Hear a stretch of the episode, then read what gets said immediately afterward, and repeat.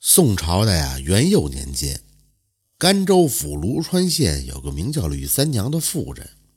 这吕三娘呢，二十岁那年呀，就嫁给了同镇的一个樵夫葛大郎为妻。次年呢，生下了儿子叫葛奎。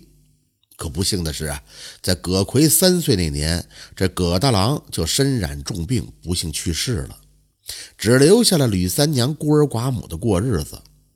大郎这么一死，吕三娘娘俩一下就没了生计。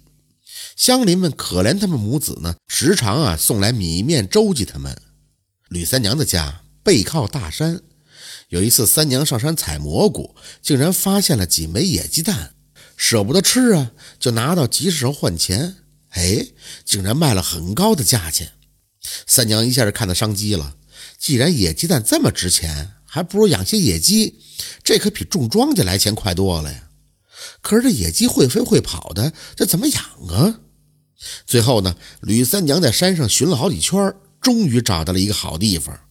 在那山谷的背面有处峡谷，是壁高万丈，别说是野鸡了，就是平常的鸟也很难飞出去。那峡谷呢，还人迹罕至，虫草丰盛，正是个养鸡的好地方。于是啊，这三娘就在峡谷两头结上了高网，把这野鸡的鸡苗就放进了峡谷里边。不久，这峡谷中便野鸡乱飞了。三娘呢，是每天到峡谷中去收鸡蛋，然后到集市上去卖，日子也就一天天的好起来点了。这三娘呢，也不忘当年乡亲们的恩情，谁家的老人孩子生病了，或者谁家生孩子，都会提着一篮子野鸡蛋去看望。有人说这吕三娘傻，但是吕三娘啊，却不以为意，笑着说：“没有乡亲们，就没有我们母子的今天。如果积财太多而福薄得浅的话。”恐怕就会遭来灾祸了。到了后来啊，这葛奎一天天就长大了，心想着扩大养鸡的规模，将来好能挣大钱。吕三娘立刻就批评他说：“男子汉大丈夫，应当建功立业，造福百姓，哪能把眼光盯在这方孔之间呀？”葛奎是十分的惭愧，打那以后就不分寒暑的日夜苦读。这孩子本身就天资聪颖。在十六岁那年考中了秀才，又过了三年考中了举人。到了元佑三年的秋天，这葛奎呢就进京参加会试。甘州府啊，离着京城一千二百多里，路上往返就需要几个月的行程。等葛奎从京城返回的时候，就差不多要到年关了，也就到了腊月二十四这天。三娘啊，打扫打扫房屋，准备迎接儿子回来。同时呢，是煎炒烹炸，准备着过年的食物。到了傍晚时分，他正准备锁门呢，突然就看见门外的雪地里躺着一个人。吕三娘几步就走到跟前儿，发现那人呢是镇上的傻子二娃。这三娘急忙把二娃就搀扶到了家里边，又给他灌热水，又抹着胸口的。二娃这才苏醒过来。三娘一看这二娃呀，不禁就流下眼泪了。说起来，这二娃也是个可怜的孩子。自幼呢也是个孤儿，小的时候啊发烧把脑子给烧坏了，人呢也就傻了。平时呢二娃就住在郊外的城隍庙里边，饿的时候就出来找些吃的。吕三娘呢也时常啊煮鸡蛋给他吃，二娃这开心了就喊吕三娘叫娘。三娘拉着二娃的手说：“二娃呀，你怎么倒在雪地里了？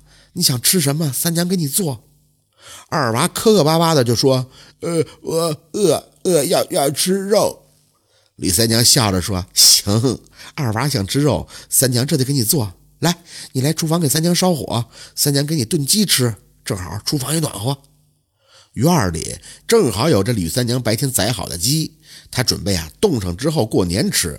可是今天看见这二娃差点冻死饿死，不由得心生怜悯，就想着把这鸡呀炖了给二娃补补身子。三娘呢把鸡剁好了以后下了锅。这傻二娃只顾朝这灶台里添柴，他傻呀，哪知道怎么烧火呀？拿着个大树根啊，就朝着灶台就捅，猛的一使劲，一下好把灶台给弄塌了。这灶台上的铁锅也翻了个个。三娘啊是哭笑不得呀，本来想给他炖个鸡，没想到啊让二娃把灶给倒了。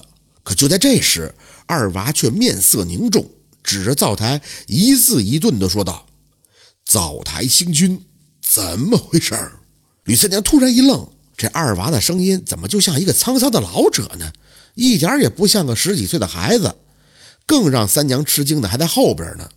只见那灶底的灰烬飞到了空中，形成了一串奇怪的字符。二娃看罢之后就点了点头，说道一声：“退。”那灰烬重新就落在了地上。二娃转过头就对吕三娘说：“快把鸡头找出来。”吕三娘这会儿早就惊的是目瞪口呆了，赶紧在灰烬里边找鸡头递给二娃。二娃就把这鸡头拿过来，随后在地上捡了根鸡毛，朝着鸡头上一安，就说。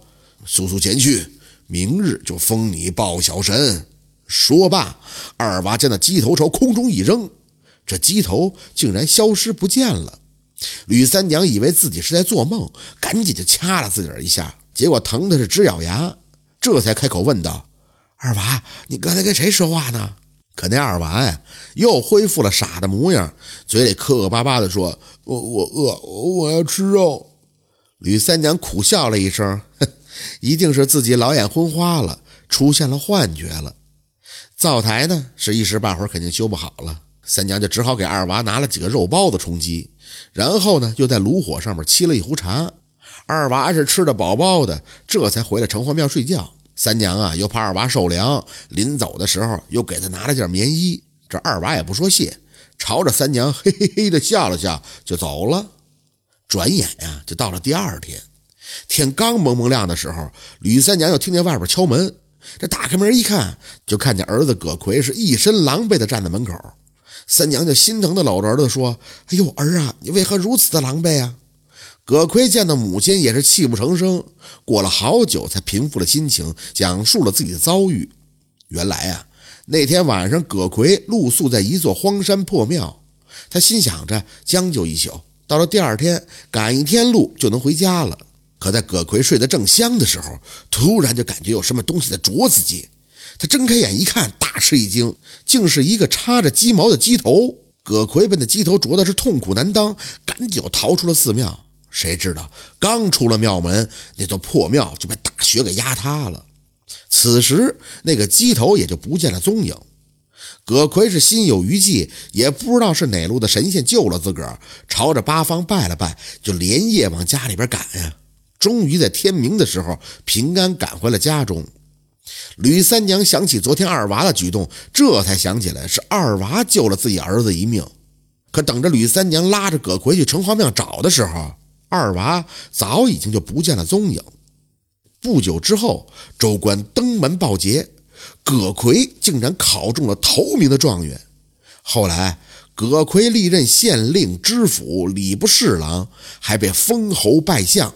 成名之后的葛奎也不忘临湘的当年恩情，造桥修路、开办学堂。那当年二娃居住的城隍庙也被重修了一番。吕三娘啊，也不再做着养鸡的营生了，跟着儿子进京享福去了。后来活到了九十多岁，才无疾而终。这吕三娘的故事呢，在当地啊也是广为的流传。有人说呢，那二娃就是城隍爷显圣。来度化善人的，而葛奎呢，那就是文曲星下凡，这城隍爷也要帮着葛奎度过劫难，故而出手相救。吕三娘的故事啊，也正应了那句话呀，说积善之家必有余庆，行善之人也有诸神的庇佑。在此啊，奉劝诸位，善恶到头终有报，人间正道是沧桑。好，这就是今天的故事。感谢您的收听，喜欢听白好故事更加精彩。